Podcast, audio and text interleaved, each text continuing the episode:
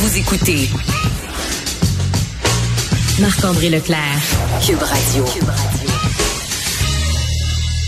En mars 2020, vous le savez, c'était la pandémie. Il y a beaucoup de choses hein, qu'on a euh, appris à connaître. Hein, le télétravail, porter le masque, euh, garder le 2 mètres entre deux individus, euh, la vaccination également. Demain, pas quelque chose qu'on était habitué. Mais également, il y a tout l'aspect du fameux code QR, hein, le passeport vaccinal qu'on a téléchargé. on allait prendre nos doses de vaccin. Après ça, il euh, fallait télécharger l'application, entrer l'information de notre vaccination dans notre dans notre téléphone intelligent. Mais vous le savez, hein, il y a toujours des, des petits ou des grands malfaiteurs et il y a des gens là qui ont euh, tenté euh, pendant la pandémie là, de produire de fausses preuves vaccinales. Et vous le savez qu'il peut y avoir des amendes quand même assez sérieuses. Pour en discuter, allons rejoindre le porte-parole de l'UPAC, Mathieu Galarno. Monsieur Galarno, bonjour. Bonjour, M. Leclerc.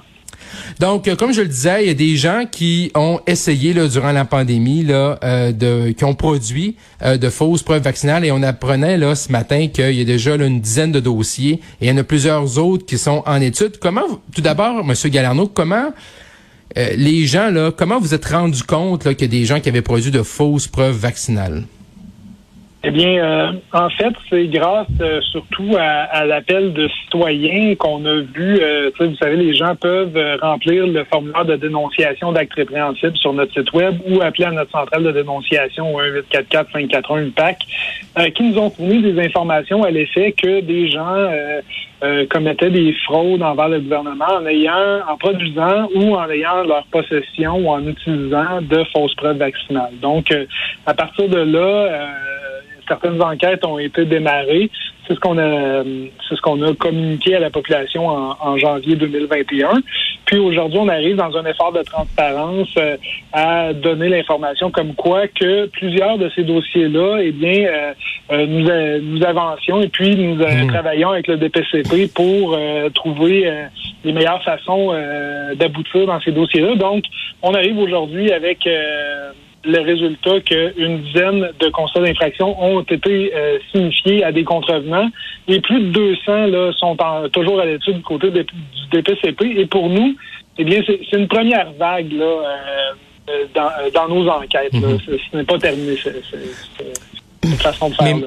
Mhm. Mais Monsieur Galano, juste pour bien comprendre, là, comment, tu sais, euh, moi, je peux bien m'asseoir devant mon, mon ordinateur puis dire allez remplir les, les, formulaires dont vous parlez ou appeler sur la ligne là dont vous venez donner le numéro. Mais c'est quoi? C'est des gens qui disent ok, mon cousin, j'ai vu mon cousin X là avec son euh, avec une preuve vaccinale, mais je sais qu'il est pas vacciné. C'est des c'est des commerçants qui ont mis en doute là euh, l'application, qui avaient des doutes par rapport à l'application, la qualité du code QR. Comment on arrive à dénoncer sait quelqu'un. Moi, je sais pas si mon voisin il est vacciné ou non. Là. Je veux pas rentrer trop dans les détails parce que vous comprenez qu'on a encore une trentaine d'enquêtes en cours, mais euh, il y a toutes sortes de situations. Euh, il y a des gens qui nous appellent du public, euh, mais on a aussi une très bonne collaboration avec le ministère de la Santé et des Services sociaux qui, de par lui-même, a constaté des, des, choses qui n'étaient pas cohérentes là, mhm. à l'intérieur même du système. Donc, sans entrer trop dans les détails, il y a plusieurs moyens d'aller chercher l'information pour prouver que qu'un code QR a pu être fraudé.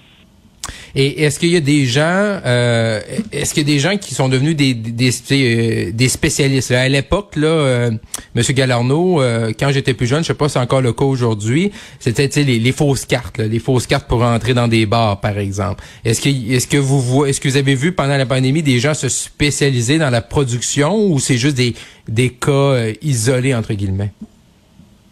En fait, il y a plusieurs stratagèmes. Puis encore une fois, là, je veux pas rentrer dans les détails. Vous comprendrez, on est en enquête criminelle. Euh, on doit mm. protéger euh, la façon dont euh, nos enquêteurs travaillent et ne pas mettre trop de pression indue sur notre personnel, mm. ni nuire à la réputation et la sécurité des gens qui pourraient être impliqués. Mais il y a différents stratagèmes qui sont sous enquête actuellement. Puis on, on, espère, au courant des prochains mois, prochaines semaines, arriver à en dire plus à la population.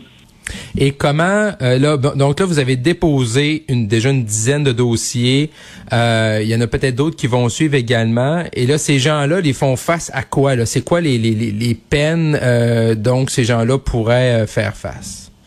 Ben, en fait, en ce moment, ce qu'on annonce aujourd'hui, c'est des infractions à la loi sur la santé publique. Donc, ce sont des infractions pénales qui sont passibles d'amende de 1000 à 6000 dollars. Et euh, bien entendu, c'est le directeur des poursuites criminelles et pénales qui euh, est en charge d'évaluer le dossier et euh, de choisir, selon ses propres directives, quels sont les meilleurs moyens d'action face aux dossiers qui sont présentés devant lui. Donc, à, ce moment-là, le DPCP nous a dit, ben, il y a matière à infraction à la loi sur la santé publique et les constats d'infraction ont été mis. Et comme je vous ai dit, il y en a plus de 200 qui sont toujours à l'étude aujourd'hui. Et là, j'imagine, c'est des dossiers, donc c'est des dénonciations qui est arrivé quand même. ça fait déjà quelques temps qu'au Québec, on n'a pas le, qu'on n'a plus la demande de passeport vaccinal dans certains lieux euh, publics. Donc, j'imagine, c'est quand même des dossiers là, qui, qui, ou des dénonciations qui datent un petit peu dans le temps. Là. Effectivement, donc on a commencé à recueillir là, des dénonciations euh, dès l'automne dernier euh, par rapport à la production et l'usage de faux passeports vaccinaux. Euh, puis encore aujourd'hui, on continue à recevoir des appels et on peut continuer à en recevoir. Donc on invite toujours les gens à entrer en contact avec nous s'ils ont des informations pertinentes à nous transmettre, là, sur, sur, que ce soit sur ce dossier-là ou tout, tout autre dossier mm-hmm. qui touche la, la, fraude envers le gouvernement, bien entendu. Là. Mais euh, effectivement, c'est bien que le passeport vaccinal ne, soit plus euh, euh, fonctionnel aujourd'hui, mhm. bien n'en demeure pas moins que c'est un document officiel du gouvernement et qu'il est donc interdit d'en faire un usage produit. Excellent. Mathieu Galarno, porte-parole de l'UPAC, un gros merci d'avoir été avec nous à Cube Radio aujourd'hui. Merci, M. Leclerc. Au revoir. Au revoir.